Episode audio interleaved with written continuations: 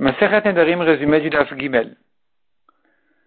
La Gemara se rapporte ici sur la Mishnah qui avait dit tous les kinouim, tous les surnoms des Nedarim sont considérés comme un Neder. Par exemple, quelqu'un qui au lieu de dire ce pain-là est interdit sur moi comme un korban, il aurait dit il interdit ce pain-là, il est pour moi comme un konam, c'est aussi un Neder, ça s'appelle kinouï. La Mishnah a laissé sous-entendre qu'il y a encore un autre cas qui est considéré comme un neder, c'est ce qu'on appelle yad, la hanse du neder. Par exemple, il n'a pas dit le neder directement, comme quelqu'un qui attrape l'objet directement, il l'a attrapé par sa hanse, c'est-à-dire, il a exprimé l'idée du neder sans le dire. Il a dit, je suis écarté de toi. Tu comprends de là, il veut s'interdire tout profit de son ami, comme un, en. Ça aussi, c'est considéré comme un neder. Et on avait un problème là-dessus. Pour quelle raison la Mishnah, qui a commencé par introduire les kinouim, les surnoms, et ensuite elle est passée aux yadot, les ans, quand elle vient les expliquer, elle commence par expliquer la fin, qui sont les yadot, et ensuite elle passe à expliquer les kinouim, qui sont konam, konar, konas.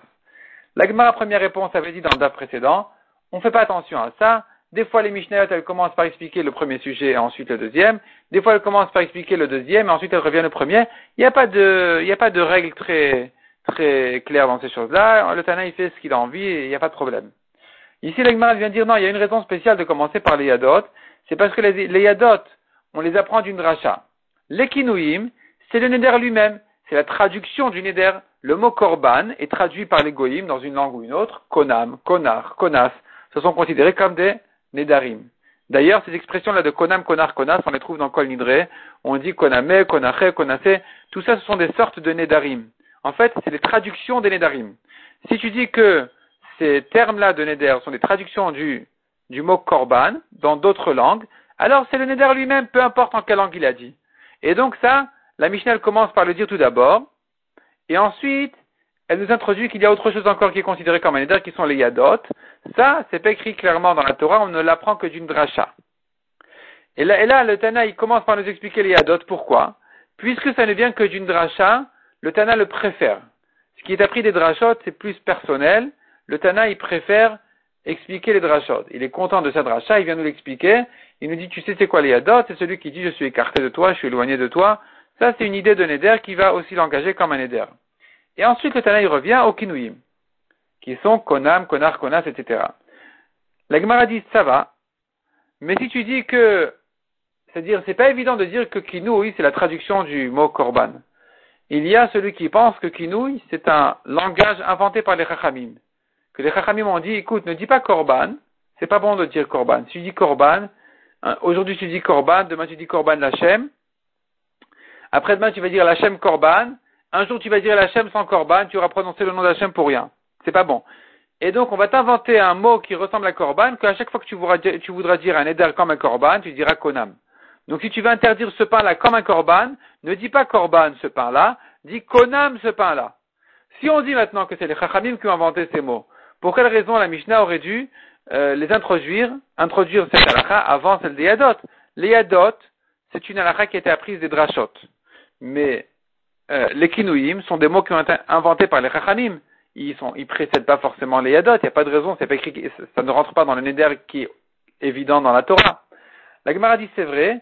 Dans ce cas-là, on devra dire que dans l'introduction aussi, il faut corriger que la Mishnah aurait dit d'abord Yadot, en nous disant comme ça. La Mishnah serait sache que les Yadot sont comme des Nedarim et les Kinouim sont comme des Nedarim.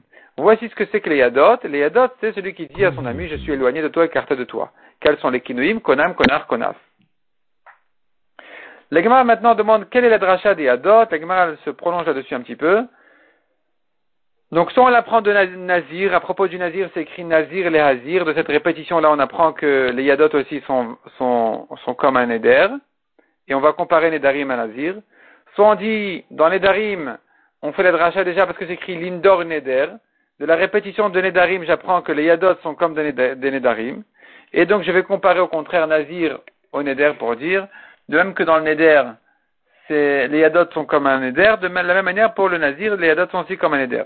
La Gemara par la suite ramène encore une dracha, une troisième dracha qui dit, c'est écrit dans le pasuk tout ce qui est sorti de la bouche, de sa bouche, il doit le faire, c'est un pasuk en trop qui vient inclure les yadot. La Gemara dépend ça de ces, différentes drachotes en fait d'une discussion, est-ce qu'il y a lieu de faire une dracha quand la Torah se répète, ou bien je dis non, la Torah elle s'exprime comme les gens, les répétitions sont naturelles, c'est pas un problème, il n'y a pas de, de à faire.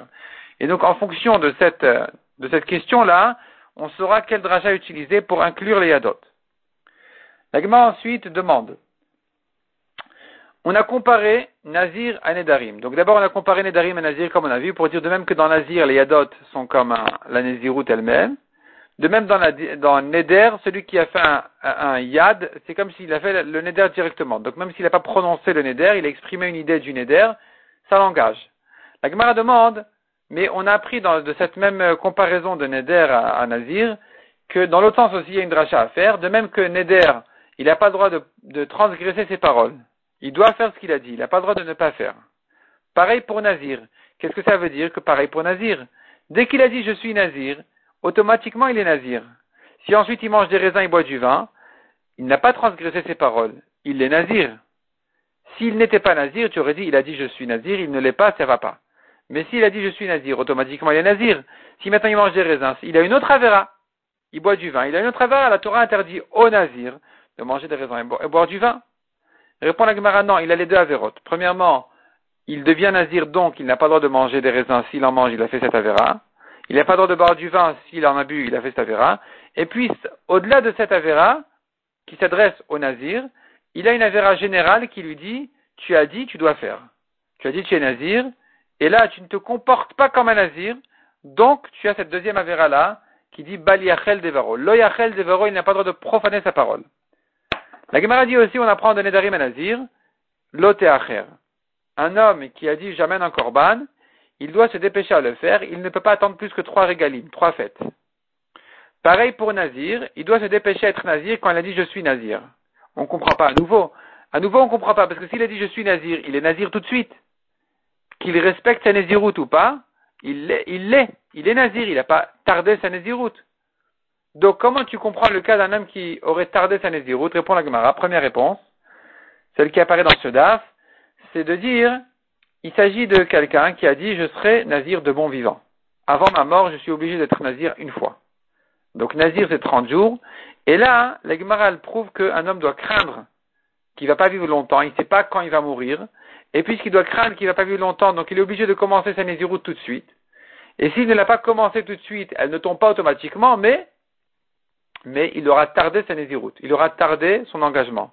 Il s'est engagé d'être nazir de manière à ce qu'il n'y ait rien à craindre, à ce qu'il n'ait pas, il ne risque pas en arriver à un problème de mourir avant de l'être, avant d'être nazir.